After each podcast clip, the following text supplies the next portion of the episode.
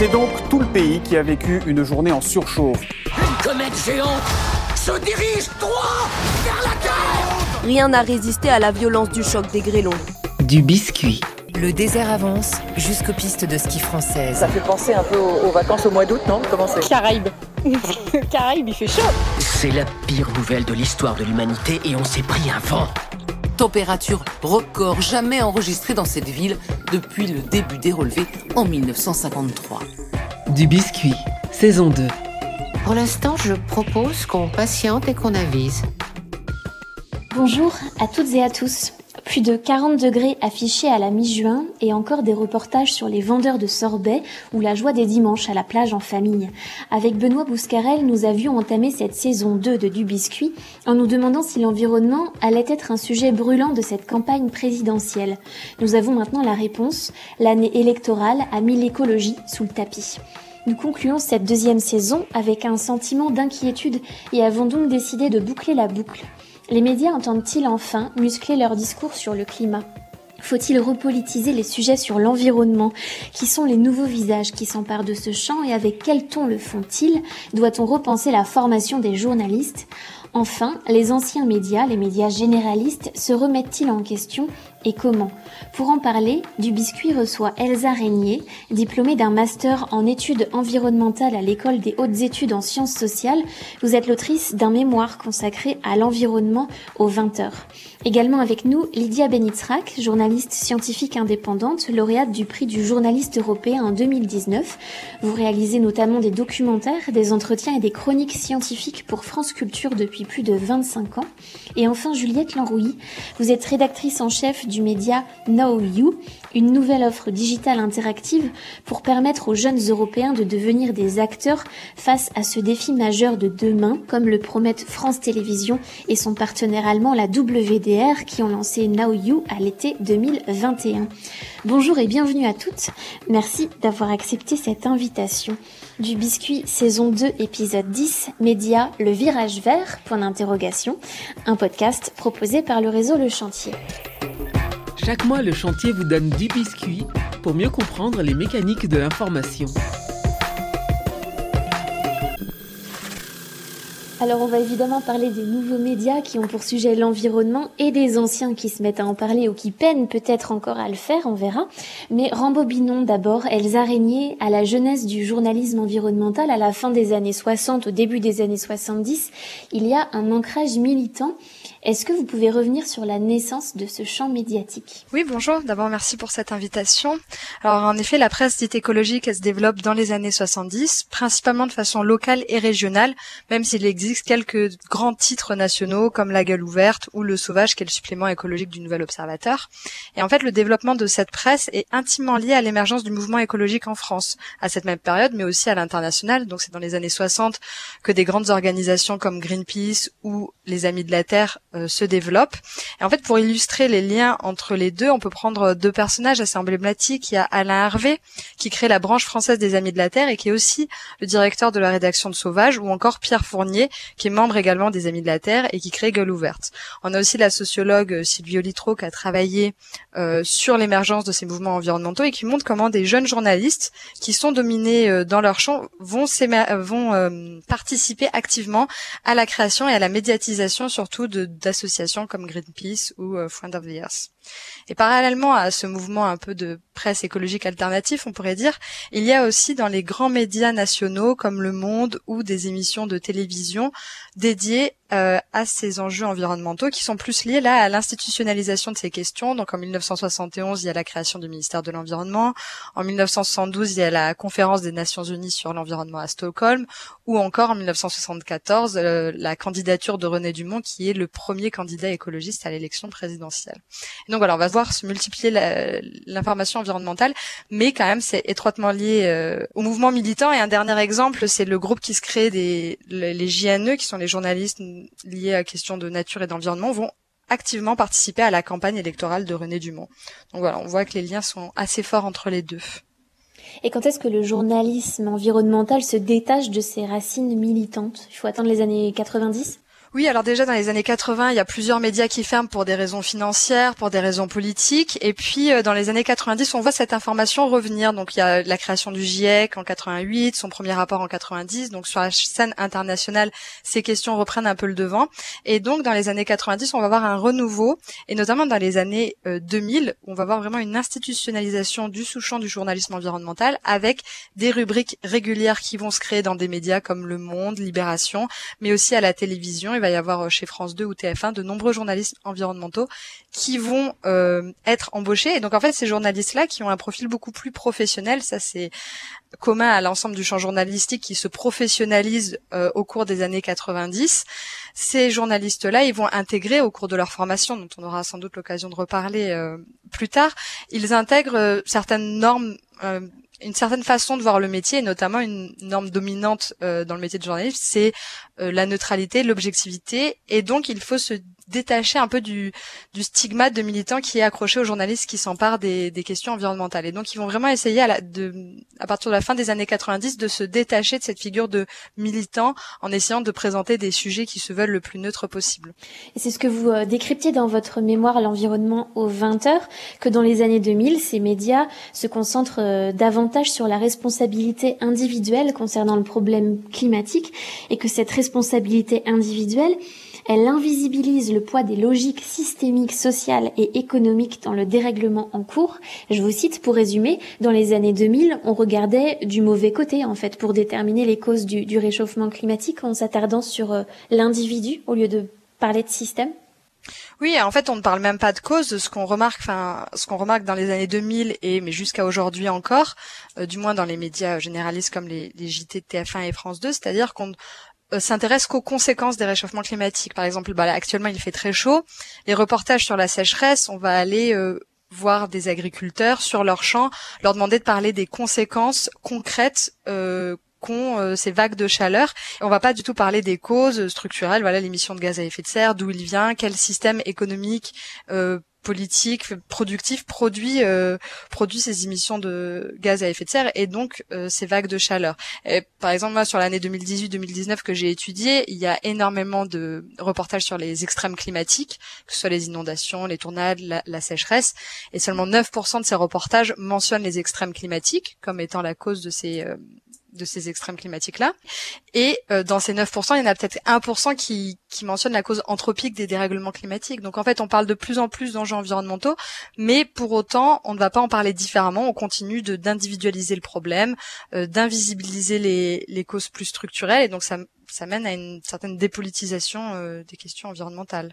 Alors avant de parler justement d'aujourd'hui et de ces sujets, euh, de ce sujet environnement et de comment il est traité euh, aujourd'hui en 2022, Lydia Benitra, que vous qui travaillez sur le sujet depuis plus de 25 ans, est-ce que vous avez vu cette évolution de traitement dans les médias dominants, de passer d'un journalisme, disons, plus militant vers un traitement plus lisse, plus grand public des sujets de climat? Alors moi, pour ma partie, oui, ça fait plus que 25 ans là maintenant, bientôt euh, plutôt 30 en fait.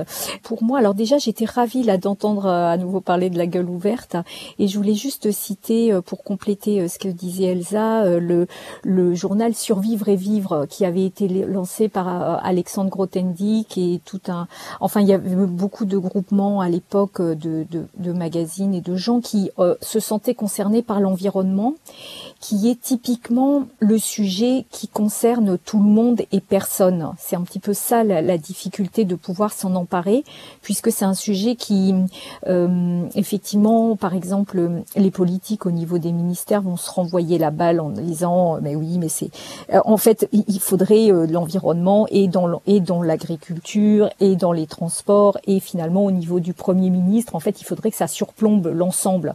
On sait aussi que dans la politique industrielle, ça devrait être le, finalement le, le, premier souci si on veut prendre en considération ces questions et au niveau des personnes individuelles également. Donc c'est justement quelque chose de d'assez difficile à ranger dans une case. Et dès qu'on essaye de faire ça, on se trompe. Alors pour mon expérience journalistique, c'est vrai que moi j'ai une approche euh, en tant que journaliste scientifique, euh, ce qui veut dire que pour moi, Euh, dès qu'on s'intéresse un petit peu aux sciences, c'est-à-dire bien, bien sûr aux vivants et à tout ce qui concerne la biodiversité, euh, l'alarme concernant l'environnement, évidemment, est, est, est, tirée par les scientifiques depuis très longtemps. Donc, euh, quelqu'un, j'en discutais justement avec quelqu'un de euh, du JNE, là, le, les journalistes de Nature et Environnement, où, je disais, mais en fait, quand on est scientifique, on est forcément euh, écologiste, puisque puisque on a conscience. Et alors, on m'a dit, mais pas du tout, pas du tout. Il y a vraiment des courants de pensée qui n'arrivent pas du tout aux mêmes conclusions. pour les médias, comme vraiment euh, euh, j'ai vu l'évolution sur euh, sur des décennies, il y a sur ces questions vraiment une inertie générale et on reste quand même dans des schémas qui ne bougent pas beaucoup. Pour parler de France Culture, avec qui je travaille régulièrement depuis très longtemps, ils ont par exemple toujours eu dans leur programmation des cases dédiées par exemple à la nature. Mais quand on parle de la nature, donc je rends notamment à une émission qui a duré très longtemps qui s'appelle Terre à Terre, qui était dirigée par Ruth Stegassi souvent on parle de nature entre guillemets avec des, des termes gentils, on va s'intéresser aux hérissons, etc. Et on va pas forcément rentrer dans le militantisme. Et justement, euh, Ruth Stegassi a vraiment eu le courage euh, pendant des années de, de commencer à poser des questions qui fâchent, etc. Après, euh, sur France Culture, on pouvait aussi aborder la question d'un point de vue sociologique ou d'un point de vue des approches scientifiques aussi, puisque effectivement tout est lié. Là, effectivement, la, le focus est mis en ce moment euh, sur le réchauffement climatique, mais il faut bien voir que ces enjeux ne peuvent pas être dissociés des questions de biodiversité en général et des questions, par exemple, de hum, d'aridité et de disparition de l'eau, de l'eau potable. Donc, en, en réalité, euh, chaque fois qu'on attaque euh, ces questions par un seul prisme, en fait, on manque euh, d'autres cibles parce que ce, on fait un peu comme si la main droite ignorait ce que faisait la main gauche.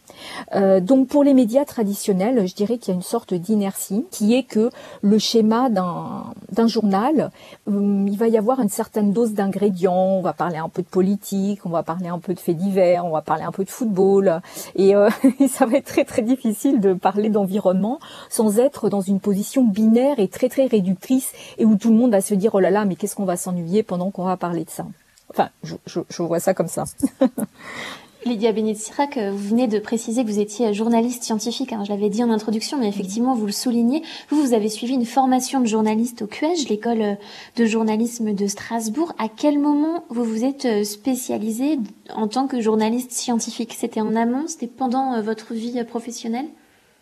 Bon, alors pour moi, c'est pareil, c'est-à-dire les sciences, je considère que toute, notre vie est saupoudrée de sciences, c'est quelque chose d'essentiel, puisque vous voyez bien qu'on parle par des tas de machines euh, qu'il faut maîtriser et que la technique fait partie intrinsèque de nos vies. donc ne pas s'y intéresser, pour moi, n'a aucun sens. Mais pour euh, vous raconter une anecdote, euh, j'ai vécu une petite rencontre amicale avec les élèves du QEJ où on a fait une petite séquence revival, que sont-ils devenus 20 ans après Et c'était vraiment étonnant puisque bon, d'abord euh, la majorité n'était plus journaliste, puisque c'est un métier qui est vraiment de plus en plus difficile. Et pour ceux qui l'étaient restés, ils considéraient que le fait que je sois devenue journaliste scientifique était une sorte de punition il me regardait en disant mais qu'est-ce que qu'est-ce que t'as fait pour euh, pour mériter ça? Et moi j'avais envie de dire mais franchement euh, je trouve que s'intéresser au football ou, à la politique n'est pas du tout une gratification en fait. donc euh, donc c'était assez drôle cette incompréhension et c'est un sujet qui m'a toujours passionnée. Juliette Lanrouilly, vous vous je crois que vous êtes passée par l'Institut français de presse après un, un diplôme plutôt tourné vers les lettres modernes. À quel moment est-ce que vous vous rencontrez l'environnement? En, en termes en termes professionnels, j'entends. Euh, en termes professionnels, c'est No You ma première expérience euh, spécialisée euh, dans l'environnement. Après, c'est plus personnel. Enfin, si je me suis retrouvée là chez No You, c'est parce que personnellement, c'était un sujet qui m'intéressait beaucoup euh, et que j'étais personnellement, enfin euh, enfin voilà, sensibilisée de plus en plus euh, à, l'urgence environnementale. J'ai beaucoup de, livres à ce sujet-là. Je m'intéressais, enfin j'ai écrit quelques papiers à ce sujet-là, etc. Donc euh, c'est plus l'opportunité d'arriver dans ce média qui m'a professionnalisée à, à, ce niveau-là, mais j'ai pas de formation spécifique. je suis loin loin d'être une journaliste scientifique. Elsa vous distinguez depuis la fin des années 2000 deux mouvements dans les rédactions de grands médias concernant ce, sujet environnement il y a un modèle de spécialisation et un modèle de dilution. Est-ce que vous pouvez nous expliquer ces deux schémas et leurs conséquences peut-être sur le traitement de cette information? Oui, parce que c'est vrai que depuis le début de l'émission, on parle des médias, alors qu'il y a quand même une grande pluralité des médias, entre la presse écrite, la presse en ligne, la presse télévisée, les, les médias privés et publics, les indépendants sur les réseaux sociaux. Enfin, effectivement, il y a... Enfin, une petite radio indépendante, euh, c'est vrai qu'après, il y a tout un paysage très varié. Avec des conditions de travail et des profils sociaux très différents, et donc des façons de traiter l'environnement très différents. Mais donc, les deux gros modèles que j'ai pu prendre, enfin, moi j'ai travaillé sur les médias traditionnels, il y a un modèle de spécialisation qui est illustré par Le Monde, où ils ont depuis 2008 un service planète. Ils sont passés de 6 journalistes en 2005 à 20, une vingtaine de journalistes dédiés aux questions euh, environnementales, avec des rubriques qui sont très spécialisées sur le climat, la biodiversité, les pesticides. Donc là, il y a vraiment un modèle de spécialisation où chaque journaliste est expert dans sa question et traite de sujets en profondeur. Et puis un modèle un peu plus de diffusion, dilution, où il n'y a pas vraiment de journalistes, où la plus grande place accordée aux questions environnementales se traduit non pas par une augmentation des effectifs des journalistes en charge de ces questions, mais plutôt par le fait que tous les journalistes vont à un moment ou à un autre traiter des questions environnementales. Donc il y a un journaliste qui va partir faire un reportage au, Costa Rica et on va lui dire bah, est-ce que tu peux nous faire aussi deux reportages sur euh, les problèmes de biodiversité euh, dans cette région-là? Et donc en fait il y a une polyvalence et donc ça c'est le modèle de diffusion d'illusion, c'est le modèle le plus euh, répandu parce que c'est le modèle le plus économique où on prend des journalistes généralistes qui sont capables de traiter, qui sont un peu touche à tout et qui ont deux jours pour traiter d'un sujet. Donc forcément, bah, on va moins en profondeur que quand ça fait 20 ans qu'on est sur sa rubrique biodiversité, qu'on connaît déjà les experts, les questions, les enjeux. Voilà, parce qu'en fait, la façon dont sont traitées les questions environnementales dans les médias résulte des, des contraintes qui sont très fortes et notamment, euh, comme le disait encore une fois Lydia Benitsac, c'est un métier qui est très difficile où il y a de moins en moins de, de moyens et donc il y a une très grande euh, précarité, ou du moins, voilà, il y a des conditions de travail qui sont difficiles, qui sont très contraintes et qui ne laissent pas le temps de travailler en profondeur et de s'informer comme il le faudrait euh, sur les questions environnementales. Et du coup, face au déclin euh, constaté du journalisme scientifique et face même a priori à l'effroi que cette spécialité euh, peut provoquer, en entendant votre exemple, Lydia Benitrac, de nombreuses écoles proposent des cursus spécialisés désormais, comme le SG Lille par exemple, avec son master climat et médias. Euh, Lydia Benitrak, est-ce que le champ journalistique euh, euh, dédié au climat, à l'environnement, nécessite d'être plus armé que sur des thématiques économiques ou euh, footballistiques, puisque vous preniez cet exemple-là? Mais oui, mais alors je pense pas pas pas plus armé, mais armé. donc j'ai une petite anecdote sur le journaliste de Libération qui s'occupait des pages sciences, et puis à un moment donné, les les pages politiques avaient envoyé quelqu'un pour suivre une des COP sur le réchauffement climatique, et en, en fait, il me disait en plaisantant, mais la personne est restée sur des vieux schémas et sa façon de relater le, ce qui se passe en matière de réchauffement climatique, c'est un peu comme si quelqu'un pensait que c'était encore Sarkozy qui était président de la France actuellement. Il est complètement périmé, euh, c'est-à-dire il n'a pas du tout actualisé ses données puisqu'il est resté sur euh, ce qu'il avait appris lui-même à l'école et que ça ne va plus du tout. Donc euh, cette idée de réactualisation, c'est un travail constant, c'est-à-dire que chaque jour les choses évoluent et de manière assez de plus en plus rapide en fait. Et effectivement, ça demande un degré de spécialisation. Et même si on pense que c'est un mouvement vertueux de vouloir un peu comme euh, comme disait Elsa euh, saupoudrer un petit peu euh, d'environnement partout, le problème c'est que quand les gens en parlent et qui n'y connaissent rien, il, y a beaucoup de bêtises qui sont dites, des, portes ouvertes enfoncées, et puis beaucoup de, de rien du tout qui se passe derrière. Hein, C'est-à-dire on, on remue un peu le sujet sans sans jamais vraiment avancer. Et je voulais juste dire un mot aussi sur cette idée de, de militantisme, c'est-à-dire qu'effectivement, à un moment donné, quand on s'empare de ces questions et qu'on a vraiment euh, des données, c'est-à-dire vraiment des faits, on s'appuie sur des faits et non pas comment dire, sur euh, euh, des inquiétudes, des, des, anxiétés, des choses un peu diffuses et, et non sourcées. voilà, le problème, c'est que si on se cantonne à ces questions, on, va très vite être taxé de militant et, comme si c'était quelque chose de péjoratif. Quoi. Cette idée de militantisme va être stigmatisante, euh, effectivement. Et mais malheureusement, il faut se spécialiser pour pouvoir euh, dire autre chose que des bêtises. Hein. Euh, voilà. Donc je, je, je crois qu'effectivement, ça demande beaucoup de travail, beaucoup d'enquête et de, de s'intéresser au sujet, puisque pour de, nombreux domaines, on est vraiment là dans une société qui, qui marche sur la tête euh, sur bien des aspects. Et l'ampleur du problème est tellement immense qu'on ne sait pas par quel bout euh, l'attraper. quoi. On reviendra largement sur la, cette notion du militantisme euh, tout à l'heure. Euh, Juliette Lanrouilly, du coup, on va revenir à ces nouveaux médias qui se spécialisent, on peut le dire complètement, dans les thématiques euh, verte. Vous êtes donc vous rédactrice en chef de Now You, créée il y a un an par France TV et euh, la chaîne allemande la WDR, deux chaînes de TV publiques. Euh, pourquoi est-ce qu'elles ont voulu créer un média distinct pour parler de changement climatique au lieu tout simplement d'intégrer cette thématique dans les programmes existants à votre avis? Alors parce que euh, il y avait une envie, en fait, justement, on disait parler juste avant de, l'ampleur du problème, etc. Et euh, les chaînes trouvaient ça intéressant d'avoir un projet européen d'ampleur pour, euh, enfin, un projet, un projet d'ampleur à ce niveau-là. Et c'est surtout que c'était à l'époque de euh, des, des, marches pour le climat, etc. Des jeunes qui ont manifesté leur euh, leur intérêt et leur inquiétude face au changement climatique. Et il y avait cette envie de créer un média aussi pour eux qui répondent à leur euh, à leurs inquiétudes euh, et à leur, euh, leur envie de, de, faire quelque chose. parce que voilà, aujourd'hui, il y a à peu près 50% des jeunes Européens qui pensent que le changement climatique, c'est l'un des premiers sujets, c'est leur premier sujet de préoccupation, devant même le coronavirus, par exemple. Et 60% à peu près qui se disent très, très inquiets face au changement climatique. Pourtant, ils disent aussi qu'ils n'ont pas les outils. Euh, qu'ils n'arrivent pas à avoir assez d'infins, qui, qui ne, ne c'est pas qu'ils ne comprennent pas tout, mais qui n'ont pas forcément voilà, les outils pour faire face au débat, pour euh, connaître bien les solutions et ce qu'eux peuvent faire à leur échelle aussi. Et donc c'était euh, aussi la création de ce média, ça a été aussi un petit peu pour euh, voilà pour faire le, un travail de serviciel, de, de, répondre à ce à cette demande des jeunes qui, qui s'inquiètent de plus en plus de cette urgence environnementale.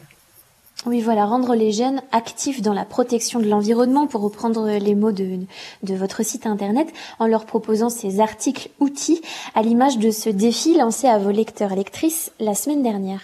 Hello, c'est Hugo de chez Now You. Et Dounia. Aujourd'hui, c'est la journée mondiale de l'environnement. Donc, on a décidé de te mettre au défi. Pendant une semaine, on te challenge pour que tu puisses, à ton échelle, faire des petits gestes écolos qui, assemblés, auront un plus gros impact. C'est simple, une vidéo va défiler. Genre là, dans quelques secondes, tu screens au pif? Et t'essaies de réaliser au mieux le défi que t'as tiré au sort. Alors là, euh, du coup, on est euh, en plein dans euh, ce qu'on pouvait évoquer au début du podcast, c'est-à-dire le, le, fait de d'individualiser en fait la question. Alors pas forcément de la responsabilité, mais en tout cas de l'action pour sur le plan du climat. Bah alors justement, je voulais, je voulais rebondir sur ce que Elsa disait au début. Je suis totalement d'accord avec ce qu'elle a dit justement chez Noyou. Donc là, on peut avoir l'impression que c'est euh, enfin qu'on est à fond dans les éco-gestes, etc. Justement, c'est, on veut pas du tout être le média des éco-gestes. Euh, donc c'est un média Know You qui veut rendre les jeunes, euh, comment on dit, oui, actifs, euh, permettre aux jeunes de devenir des acteurs face aux défis environnementaux grâce au contenu, en les sensibilisant, en leur faisant euh, comprendre des choses, en leur leur partageant des solutions, etc. et aussi, effectivement, être actif, ça passe aussi par euh, euh, faire des gestes, des éco-gestes à leur échelle. Et en fait, on veut pas du tout être le, média des éco-gestes parce que euh, voilà, faut voir le, verre à moitié plein ou à, moitié vide. Mais les, études montrent que par exemple en France, si tous les Français se mettaient à faire tous les éco-gestes de la terre, être vegan, pas prendre l'avion, pas la voiture, etc., ça réduirait l'empreinte carbone que de 25% à peu près. Donc c'est déjà bien, mais c'est clairement pas assez. Les, les les solutions, elles, doivent, elles, doivent, elles sont à grande échelle, c'est beaucoup plus politique, c'est beaucoup plus énorme que ça, mais c'est quand même, euh, et donc ça, ce message-là, on veut le faire passer euh, dans euh, mais par contre, les éco-gestes, c'est aussi très important parce que quand on se sensibilise euh, à l'urgence environnementale et quand on, en fait, c'est un peu un cercle vertueux. On a besoin un petit geste va amener plus de sensibilisation, qui va amener un autre petit geste, qui va amener plus de sensibilisation et aussi bah, de sensibilisation de son entourage, de prise de conscience collective, etc. C'est comme ça que ça grimpe aussi. Euh, en tout cas, chez Noyon, on n'est pas en train de dire que voilà ton geste va sauver la planète, mais euh, ça participe à euh, quelque chose de plus grand et c'est important. Et même pour à l'échelle individuelle soi-même ça participe à une plus grande prise de conscience euh, aussi. Et à aller plus loin euh, euh, dans ce dans, dans, dans cet engagement. Et, et donc c'est pour ça qu'on on essaye de, de balancer un peu le, les, les solutions les, les, les différentes échelles et les différents sujets aussi sur Noyou de pas avoir enfin on a beaucoup moins de que de 50% d'éco-gestes sur sur le site. En tout cas Voilà. Je suis à 100% d'accord avec ce que ce qui vient d'être dit, puisque vraiment, je pense que effectivement, ces responsabilités individuelles, euh, euh, bien sûr, ne sont pas négligeables, mais le vrai problème est ailleurs et de beaucoup plus grande ampleur. On accorde de l'importance à partager aussi ce message, d'être euh, pas très déculpabilisant en, en, expliquant les problèmes, en expliquant toi, tu peux faire ça, mais à ton échelle. Après, à l'échelle plus, je sais pas, à l'échelle du gouvernement, à l'échelle du monde, les politiques peuvent faire ça, les scientifiques recommandent ceci, etc. Euh, voilà, de, de, très déculpabilisant aussi, et de, enfin, on accorde beaucoup d'importance à partager, à faire passer ce message que c'est quand même un problème beaucoup plus systémique, de, enfin, qui, ne peut être euh, réglé qu'à grande échelle. Parce qu'aujourd'hui, la, la situation fait que ça ne peut être réglé qu'à grande échelle, et ça, c'est important de faire passer le message. Tout en ayant un regard relativement alors, détaché d'un point de vue militant, euh, est-ce que je me trompe euh, en disant ça, Juliette Lanrouille, que vous souhaitez tout de même avoir un, un, traitement neutre de cette actualité? Oui, oui, alors forcément, on est euh, un média de service public et justement, je voulais rebondir sur ce que disait Lydia tout à l'heure aussi, sur cette notion de militantisme. C'est vrai que ça, c'est notre plus gros, enfin, en tant que responsable éditorial, en tout cas, moi, c'est mon plus gros travail et mes plus grandes difficultés, c'est que on est un média engagé, euh, C'est-à-dire qu'on part du principe que voilà, il y a l'urgence environnementale est là, il faut faire quelque chose. Les scientifiques disent qu'il faut faire ça, donc c'est des faits. Euh, voilà les solutions, euh, voilà voilà quels sont les problèmes, etc. Euh, et donc on est un média engagé parce que on, on, on a une exigence d'impact. On demande, euh, enfin on cherche à ce que les jeunes se agissent, prennent conscience de choses, etc. Euh, mais de l'autre côté, il faut pas être militant non plus parce qu'on est, un, enfin parce que c'est la ligne éditoriale, parce qu'aussi on est un média de service public, donc la ligne est quand même très faible entre être engagé et militant, mais elle est quand même là. Et euh, c'est vrai que c'est une grosse partie de mon travail de faire respecter cette euh, ce truc parce que forcément quand on est journaliste et qu'on bosse dans l'environnement, qu'on est soi-même engagé, des fois il y a des, enfin il suffit d'un mot en fait pour que ça tourne euh, au militantisme. Donc on est vraiment sur cette ligne constante. Euh, mais et, et, beaucoup, enfin on, parlait de, des, des faits euh, scientifiques par exemple. Et c'est ça, c'est des fois je, je, vais relire un papier, je dis bon ça c'est peut-être un peu trop militant. Et puis après je discute avec les journalistes, bah oui mais les, les scientifiques ils disent que c'est ça qu'il faut faire. Donc à partir de ce moment-là bah, effectivement, c'est c'est pas militant, ce sont des faits. Voilà, mais après, c'est vrai qu'on pourrait être une cible assez euh, facile sur d'être taxé de militantisme parce que forcément, comme ça a été dit euh, juste avant, c'est un sujet dès qu'on on, y va plus en profondeur, dès qu'on va dénoncer des choses et euh, expliquer quel est le problème et quelles sont les solutions et que ça va pas forcément plaire ou que ça va paraître beaucoup trop gros ou que, que c'est pas trop dit ailleurs, on va pouvoir être taxé très facilement de militantisme. Mais pour l'instant, c'est pas arrivé, donc on est content. mais ça prouve aussi que on est vu et, que, que, ça fait réagir et prendre conscience aussi cette ligne euh, très fine, en fait, on le constate entre engagement et militantisme. Euh, certains, certaines l'ont, l'ont franchi. Des nouvelles figures médiatiques qui incarnent cette lutte euh, contre le réchauffement climatique en faveur du, en faveur de l'environnement, de la biodiversité. On peut citer les journalistes Hugo Clément ou Salomé Saké qui, qui, investissent beaucoup les réseaux sociaux, les plateaux, les plateaux télé. On peut citer des médias comme Blast ou Vert.eco.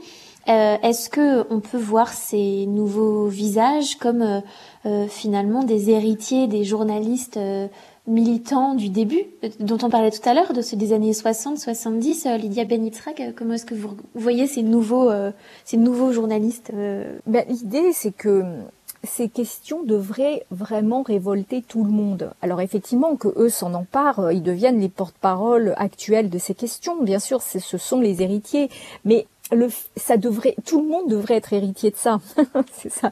C'est, c'est le fait de cloisonner les choses qui devient un peu absurde puisqu'on voit bien que tout est lié. Euh, la récente crise du Covid euh, a montré à quel point euh, les interactions entre, euh, euh, comment dire, la santé humaine, les questions de biodiversité, l'économie mondiale, les transports, on, on ne peut pas prendre quelque chose et le sortir du contexte général. Donc oui, bien sûr, ce sont les héritiers, on peut dire ça. Le problème étant que effectivement, on a tous les faits devant nous pour savoir qu'on va vers euh, divers types de catastrophes euh, qui ne seront pas solutionnées par la science. Euh, donc, il y a des choses où en fait, il faudrait réagir vraiment tout de suite.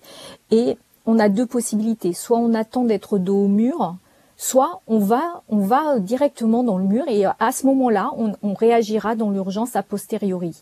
Et le problème, c'est que le militantisme, euh, évidemment, a quelque chose d'enthousiasmant et, de, de, de, mobilisateur, mais pas. Alors, d'une part, il n'est pas toujours suffisant, hein, puisqu'il touche que des gens déjà un peu convaincus. Et puis, très souvent, euh, justement, on n'arrive pas forcément avec des slogans à embrasser la complexité des problèmes. Du biscuit, saison 2. Vous écoutez euh, du biscuit. Aujourd'hui, on, s'arrête sur le virage vert des médias euh, et je vous propose d'écouter un extrait sonore mis en exergue par le média vert.eco. Nous sommes aux assises du journalisme de Tours en septembre dernier et Patrick Cohen est invité du grand débat des assises intitulé Conjuguer fin de mois et fin du monde. On l'écoute interrogé par Catherine Boulet, journaliste en charge des médias à l'opinion. L'actualité aujourd'hui, 30 septembre, puisqu'une euh, nouvelle audience dans l'affaire du siècle se tenait devant le tribunal administratif de Paris. Donc c'est un collectif de citoyens qui, euh, partout à travers le monde, saisissent les tribunaux pour que leurs droits fondamentaux soient garantis face au réchauffement climatique.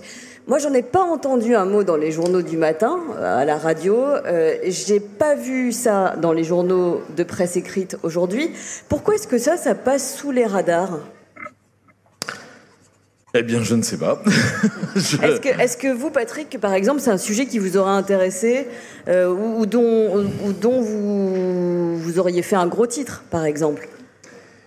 Euh, Je ne sais pas. Je dois dire que je suis un peu réticent euh, à. Je, je, pense que c'est un sujet. Euh, je suis un peu réticent à médiatiser des informations, des actions qui sont qui, qui, qui, qui, sont purement militantes, qui n'ont pas d'autre but que de, de bah oui, bah c'est comme ça, d'alerter l'opinion. Enfin, je considère qu'en tout cas que les, les, les, les informations euh, réellement euh, sur la marche du monde, elles passent, euh, doivent passer avant. Mais bon, voilà, c'est ma conception des choses. Alors l'affaire du siècle, ce sont 2,3 millions de signataires pour cette pétition et l'État condamné pour inaction climatique, comme le précisera juste après cette prise de parole Lou Espargilière qui, euh, qui est du média Vert Echo et qui interpellera Patrick Cohen, lequel Patrick Cohen admettra qu'il a été maladroit dans sa réponse. Alors il n'est pas ici question de s'apesantir sur Patrick Cohen, mais euh, qu'est-ce que ça dit euh, Est-ce que ça dit que les médias grand public restent frileux encore aujourd'hui à traiter du climat autrement que par des reportages sur la côte quand il fait beau ou par l'actualité des catastrophes naturelles? Juliette Lanrouilly peut-être? Oui, bah c'est ce que c'est exactement les exemples que j'allais prendre, c'est que effectivement, oui, je pense qu'il y a il y a toujours cette euh, oui frilosité. Effectivement, les, les, les seules fois où, où les médias euh, traitent des de, de l'urgence environnementale, c'est par les canicules, mais on va ou les, ou les, ou les beaux jours qui arrivent et ne vont d'ailleurs pas du tout traiter, ou en tout cas les médias plus généralistes, euh, la plupart des médias euh, vont plutôt parler des beaux jours comme quelque chose de positif, alors que dans les faits, ils devraient peut-être aller un peu plus loin et, et, et s'attaquer à justement à ce sujet de l'urgence environnementale et de plus ne plus traiter ces sujets de manière positive. Euh, et aussi le, les autres infos qui sont qui, qui tournent en général, c'est c'est quand il y a le rapport du G qui sort et des choses plus catastrophiques qui alertent et qui font peur. Euh, je pense aussi que la frilosité vient du fait que les gens s'intéressent pas forcément, enfin que, enfin c'est aussi le, les, médias, ils ont, enfin il y, a un, intérêt économique. Si personne ne regarde, euh, ne s'intéresse à un sujet, euh, ils vont le, ils vont le traiter moins euh, que que le reste. Et justement, je pense qu'il y a aussi beaucoup de médias qui font énormément d'efforts pour quand même traiter de cette question, pour avoir des pourcentages de dans, de, couverture de ce sujet-là dans leurs médias, etc. Quand bien même euh, c'est pas euh, c'est pas forcément le sujet qui c'est pas qui n'intéresse pas le plus. Je pense que tout, on, le voit avec les stats, les gens sont vraiment euh, euh, inquiets de cette cette situation. Par contre, c'est c'est ce sont des, des articles, des, des sujets qui vont pas susciter forcément beaucoup d'audience parce que ce sont des sujets qui sont pas agréables enfin qui inquiètent et en plus qui concernent et on a on va plus s'intéresser à des sujets de, des, des horreurs qui se passent à l'étranger. Euh, mais par contre, dès que ça, ça, nous touche plus, dès que ça concerne et que c'est à nous de se remettre en question et que ça va parler de changer nos habitudes et que ça va parler aussi d'un futur euh, probablement très euh, négatif, euh, c'est, euh, ce sont des sujets qui vont faire, enfin forcément les gens vont, vont, vont moins être attirés par la lecture ou la, la vision de ce c'est un reportage. Donc c'est aussi pour ça, je pense qu'il y y y a de, la, de la frilosité dans, dans les médias, enfin frilosité en tout cas, qui a, qui a moins de couverture, et, euh, et aussi parce que par rapport à ce que disait euh, Patrick Cohen, c'est aussi une, vision de, euh, du journalisme. Qu'est-ce que, enfin, moi en tout cas personnellement, et ce qu'on fait avec News, c'est plus c'est ça, c'est du serviciel, et on va euh, rendre service en informant sur euh, des, des choses qu'on considère, enfin voilà, c'est le futur des jeunes, donc ça nous paraît important de les informer sur la situation du monde et de comment réussir à, à vivre avec ça et qu'est-ce qu'ils peuvent faire aujourd'hui pour limiter euh, les dégâts et, et, les adultes aussi. On, on attire, enfin, on cherche pas à avoir que des jeunes sur sur la plateforme. C'est très bien s'il y a des, euh, des, des, des, adultes, mais euh, mais voilà, il y a, y a, aussi une vision du journalisme qui va être euh, différente. Est-ce que c'est voilà plus dans le service et de, de, de ou plus dans l'information pure et dure de il y a quelque chose qui se passe et donc je vais dire ce qui se passe. Ça se regroupe énormément, mais si, si je peux me permettre, il s'agit pas que du futur des jeunes. Alors je ne sais pas sur quelle planète vit Patrick Cohen, mais par exemple j'ai fait en 2017 euh, euh, une série de documentaires consacrés aux conséquences du réchauffement climatique qui se passait ici et maintenant. C'est-à-dire que la montée des eaux, par exemple, elle est déjà en route. Le réchauffement, par exemple, j'ai fait des reportages au, Bangladesh où les gens vivent inondés avec un mètre d'eau euh, quatre mois par an. Donc c'est maintenant. Donc, donc c'est pas c'est pas le futur des ce sera aussi le futur des jeunes mais c'est déjà notre actualité à nous quand même hein. C'est pour ça aussi que, chez Noyou, on accorde énormément d'importance à la sensibilisation, parce que quand bien même plus de 50%, 60% des jeunes euh, se déclarent extrêmement inquiets face au changement climatique, euh, il y a quand même une, pas assez d'informations. Euh, C'est-à-dire que, enfin, l'information est là, mais les gens ne se rendent pas compte, les jeunes et les adultes également, euh, de l'ampleur de, de la chose. C'est-à-dire que là, aujourd'hui, on est entre, on est ensemble et on est, on est très sensibilisé à ces questions-là, et donc on, le sait, on l'a très bien intégré. Mais, mais quand on prend du recul, quand on voit avec notre entourage, etc., on se rend compte que les, les, les gens sont, voilà, on sait qu'il y a l'urgence environnementale. Par contre, ça nous concerne pas tout de suite. C'est pour dans longtemps. Ce sera mes petits enfants. C'est les ours euh, polaires euh, dont la banquise fond euh, là-bas très loin, ou c'est les îles euh, très lointaines qui commencent à couler un peu. Mais bon, c'est pas bien, c'est pas bien grave. On est quand même dans une dans une époque où on prend de plus en plus l'avion, etc. Les jeunes, justement, les premiers, euh, c'est eux les plus inquiets et et, et qui cherchent à, à s'informer le plus à ce niveau-là. Mais de l'autre côté, c'est eux qui consomment le plus et qui polluent de plus en plus en fait, qui vont quand même aller chez Zara, etc. Donc il y a un paradoxe énorme et il y a un manque de, de sensibilisation. Euh, oui, voilà, il y, a un, il y, a un, grand manque de sensibilisation. En tout cas, les, les, les, les gens ne se rendent pas compte, je pense, de l'urgence environnementale et c'est pour ça que enfin, chez Noyon, on accorde beaucoup d'importance à ça parce que c'est aussi une, une, énorme clé. Si on n'est pas sensibilisé, on peut pas, euh, on ne voit pas l'intérêt d'agir et euh, on agit que très peu euh, aussi. Elsa vous écrivez euh, dans votre euh, mémoire qu'il y a une volonté de la part des rédacteurs en chef de verdir le contenu des journaux télévisés. Alors comment ça se produit et, euh, depuis quand est-ce que vous l'avez daté? Est-ce qu'il y a par exemple eu un effet Greta dans les médias à partir de 2018 et le début des grèves du vendredi pour le climat de, Greta Thunberg? Oui, alors avant de répondre à votre question, j'aimerais revenir juste sur certaines choses qui ont été dites, par exemple sur la question de la sensibilisation. J'aimerais un peu nuancer euh, ce qui a été dit parce qu'en fait, ce qu'on se rend compte en, en sciences sociales, c'est il y a un, article qui était sorti en 2007 euh, avec un titre un peu provocateur du point de vue environnemental. Ne vaut-il pas mieux être pauvre et mal informé que riche et conscientisé? Et ce qu'on se rend compte, c'est qu'encore aujourd'hui, euh, il y a une vraie question sociale quand on parle des enjeux environnementaux et dépolitiser euh, les questions environnementales, c'est aussi ne pas parler de ça. Et en fait, ce qu'on constate, c'est que les riches émettent beaucoup plus de CO2 que les pauvres et que les pauvres sont aussi beaucoup plus victimes de ces réchauffements climatiques. Or, en fait, enfin voilà, ce qu'on ce qu'on voit, c'est qu'il n'y a pas forcément une corrélation entre la prise de conscience et l'action environnementale. Donc, je pense que ça, il faut aussi un peu démy, démythifier certaines choses comme ça qui sont dites, qui sont beaucoup partagées, notamment dans le milieu journalistique, et qui en fait sur le terrain ne sont pas si vraies que ça. C'est-à-dire que la sensibilisation à ces questions-là ou la prise de conscience n'entraîne pas un comportement euh, plus vertueux. Et encore une fois, là, on, on reste dans une individualisation, alors qu'en fait, c'est un problème. Voilà, qui est social, qui est politique, qui est économique et qui doit se jouer à d'autres structures. Et si on veut l'individualiser, alors il faut aussi euh, socialement euh, pointer. Bah, il y a des comportements qui sont plus polluants que d'autres et ce sont des comportements euh, qui sont pratiqués par souvent des personnes qui ont beaucoup de moyens et qui sont souvent aussi très éduquées et très informées sur ces questions-là. sur la question de aussi Hugo Clément et Salomé Saké, toujours sur cette même dynamique, on, pourrait les voir comme des héritiers, mais il faut aussi souligner des grosses différences avec les années 70, où les années 70, comme j'ai dit, c'était une presse qui était surtout régionale, locale. Là, ce sont quand même des petites stars euh, nationales. Et aussi, ce sont des personnes qui sont très éduquées. Elles ont toutes les deux euh, un, un master 2, sont passées par des écoles de journalistes, ce qui n'était pas du tout le cas des journalistes environnementaux euh, des années 70, qui se formaient sur le tas, qui étaient souvent militants avant d'être journalistes. Or là, on voit que c'est un peu un système inverse. C'est pas du tout pour discréditer leur, leur travail. Je consomme beaucoup de leur contenu et je trouve ça très euh, important et bénéfique. Mais il y a une vraie différence qu'il s'agit de souligner et de montrer aussi que cette question sociale, pourquoi elle n'est pas abordée Alors je sais pas si c'est une des raisons, mais il faut aussi bien souligner que la plupart des journalistes aujourd'hui ce sont des personnes très éduquées qui sont issues de milieux sociaux très privilégiés. Donc faut pas oublier ça quand on parle de journalisme et de questions environnementales.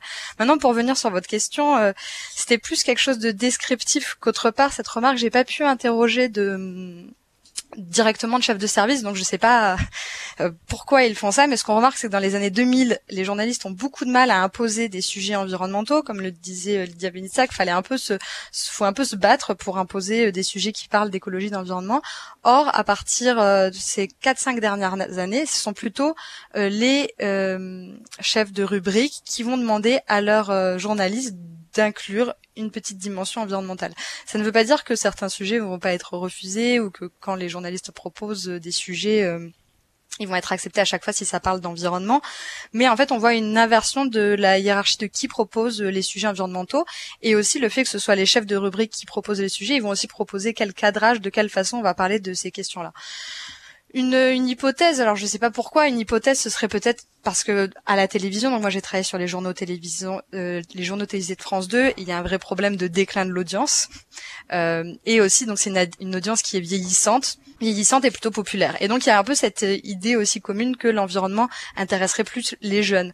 On a vu, moi j'ai été euh, très choquée euh, lors du débat présidentiel de l'entre-deux tours. Gilles Boulot présentait l'écologie comme un problème qui inquiète les jeunes. Bon, en effet, euh, comme le soulignait Lydia Benitsac, je pense que c'est au-delà de ça. Mais voilà, il y a sans doute cette croyance que c'est quelque chose qui, euh, qui intéresse les jeunes et qui pourrait peut-être les, attirer. Euh, je n'ai pas vraiment d'autres hypothèses, aussi peut-être parce que dans ces cercles sociaux-là, on parle de plus en plus d'environnement, d'écologie, c'est quelque chose qui est dans les dans l'air du temps, disons. Je voilà, j'avoue que j'ai pas, j'ai pas pu les interroger, donc je je pourrais pas en dire plus sur cette question-là. Maintenant, parce qu'en fait, j'ai pas répondu du coup à votre question sur euh, l'effet Greta. Pour dire, moi, j'ai justement j'ai fait mon mémoire en me disant, bah voilà, en 2018, il y a Greta Thunberg, il y a le rapport du GIEC euh, à, sur les conséquences d'un réchauffement à 1,5 degré, il y a le mouvement des gilets jaunes qui a été très lié, euh, du moins sur le terrain, aux questions environnementales. Et je me suis dit, voilà, tout ça, est-ce que ça participe à une repolitisation, à un, cadrage différent des questions environnementales? Et en fait, pour les JT de France 2, pour le 20h, la réponse est non. Enfin, Greta, elle apparaît presque pas. Le rapport du GIEC, il y a deux reportages dessus. Les Gilets jaunes, pas un reportage où on parle des Gilets jaunes, on parle des questions environnementales. Euh, il n'y a pas, y a pas la mention dans le grand débat, il y a aucune mention des questions environnementales. Donc euh, en tout cas, euh, au 20h de France 2, et c'est pareil euh, sur TF1, il n'y a pas eu de, il a pas eu d'effet Greta.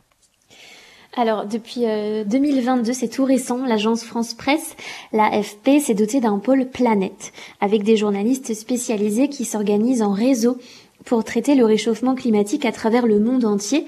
Pour euh, Ursula Easy, qui est la chef de ce pôle, cette réorganisation permet de passer plus rapidement d'une approche centrée sur les impacts du dérèglement climatique à une couverture soutenue des moyens de réduire les émissions de gaz à effet de serre, des solutions industrielles, des transformations de l'économie et des entreprises. Est-ce que ce genre euh, d'initiative, elles araignées, repolitise le champ de l'environnement dans les médias en, pointant des responsabilités, en recontextualisant peut-être euh, davantage le sujet? Oui, clairement, je, découvre, euh, euh, la création de, cette branche et je m'en réjouis. Je faudra voir ce que ça donne dans le temps, mais en tout cas, c'est un pas dans le bon sens, euh, en effet, de de prendre un peu de hauteur, de désindividualiser ces questions, de, de cibler aussi des entreprises, de cibler des structures. Je pense que c'est une très bonne chose et à voir si, si ça porte si ça porte ses fruits. En tout cas, c'est un pas dans la bonne direction, ça c'est sûr. En 2009, Jean-Baptiste Combi, sociologue qui a notamment euh, étudié l'évolution du traitement des questions climatiques dans les médias, écrivait Nombreux sont ceux qui estiment que les journalistes, soucieux de leur audience, voient dans l'environnement une actualité rentable, car elle préoccuperait l'opinion publique. J'ai été, euh, pour ma part, assez surprise de lire cela. Ça date de 2009 et, euh, et euh, depuis le début de ce podcast, on entend que c'était pas forcément tout à fait rentable finalement de parler du fond du problème. En tout cas, aujourd'hui, est-ce que vous diriez que l'environnement, ça y est, est devenu rentable du point de vue des médias, même si elle a cette charge euh, angoissante euh, que, vous, que vous décriviez tout à l'heure, euh, Juliette Lanrouy de moi, de ce que j'ai analysé, ce, que, je disais juste avant, c'est que j'ai pas l'impression que justement ce soit rentable, sinon on, aurait de la couverture environnementale partout, comme on a pu l'avoir pour le coronavirus, comme parce que par exemple les sujets qui marchent le mieux quand même dans l'année, c'est la neige quand il fait froid. Donc, euh, si c'était rentable, il y aurait euh, quand même, enfin, on traiterait de l'environnement euh, sous toutes les coutures très régulièrement, et ce serait tant mieux.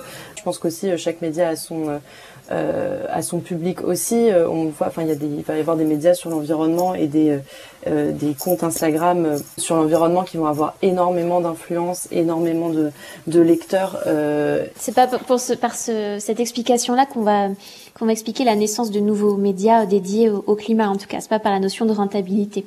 Euh, non, je pense pas. Bah, de toute façon, euh, la création de nouveaux médias tout court, je pense, euh, c'est ça, on peut pas trop compter sur euh, la rentabilité aujourd'hui, j'ai l'impression. Euh, donc, euh, je pense que c'est plus une envie de bah, de faire du journalisme plus peut-être constructif, de journalisme de solution. Le journalisme aussi, beaucoup de journalistes se lancent là-dedans parce qu'ils se sentent utiles. Et donc, informer sur l'urgence environnementale, c'est quand même se sentir et je pense quelque chose de très utile. Donc euh, euh, je, je, pense c'est aussi pour ça qu'il y a, des, médias qui se lancent là-dedans. Et puis aussi parce que euh, voilà, ça devient, enfin la, situation est de plus en plus inquiétante et donc forcément ça, ça génère de l'intérêt chez les journalistes, les rédactions, l'envie de, de, faire quelque chose là-dessus parce que c'est de plus en plus urgent, c'est de plus en plus important de couvrir ces sujets-là. Et donc euh, ça se développe. Et puis parce que effectivement moi je pense qu'il y a quand même eu un, un, un, effet Greta comme euh, vous l'avez évoqué juste avant qui a fait prendre conscience euh, plein de gens de l'urgence et notamment les jeunes également. Donc et les rédactions aussi. Donc voilà je pense qu'il y a effectivement de toute façon de plus en plus de, de, de, de médias qui se qui traitent de l'environnement mais c'est enfin je pense pas que ce soit soit des raisons économiques.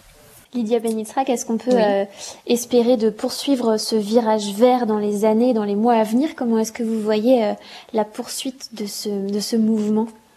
Alors même si les temporalités sont pas les mêmes, euh, pour moi c'est très clairement euh, l'analyse du film euh, proposé par Don't Look Up, c'est-à-dire qu'on a la catastrophe qui arrive un peu plus lentement qu'une comète, mais on, a toutes les informations, on sait ce qu'il faudrait faire, on le fait pas, et donc si si on prend le, une sorte de fonctionnement un peu schizophrénique des médias qui qui n'est que de réagir dans l'urgence, qui aurait dit par exemple il y a cinq ans qu'on allait regarder 24 heures sur 24 des épidémiologues parler de virus en prime time euh, à la télévision. En fait, on attend que les choses n'aillent pas pour s'y intéresser. Et c'est un peu triste parce qu'effectivement, c'est des visions à moyen et à long terme euh, qui mériteraient d'être analysées et c'est pas dans les médias que ça se passe malheureusement. C'est une conclusion euh, optimiste malheureusement, mais c'est la fin de ce dixième et dernier épisode de cette saison 2 de Du Biscuit intitulé Média, le virage vert. Euh, il y a bien un point d'interrogation. Merci à nos trois invités, Lydia Benitrak, Juliette Lanouy et euh, Elsa Régnier d'y avoir Cet épisode, comme tous les précédents, est à retrouver sur toutes les plateformes de podcast et sur le chantier à l'adresse suivante www.lechantier.radio. La fréquence, si vous nous écoutez à Clermont-Ferrand, c'est bien sûr 98 FM. N'hésitez pas à vous abonner au podcast, à commenter, à rajouter des étoiles et à partager sur les réseaux sociaux. Du biscuit, une émission du réseau Le Chantier produite par Longue Porteuse avec l'aide du ministère de la Culture, attachée de production Mathilde Tonfourcade, prise de son et réalisation Francisque Brémond. Passez un très bel été à l'écoute du chantier. Benoît Bouscarel, Tiffaine Crézé et la rédaction du chantier. Du biscuit, saison 2. Une production de l'onde porteuse et du chantier avec le soutien du ministère de la Culture.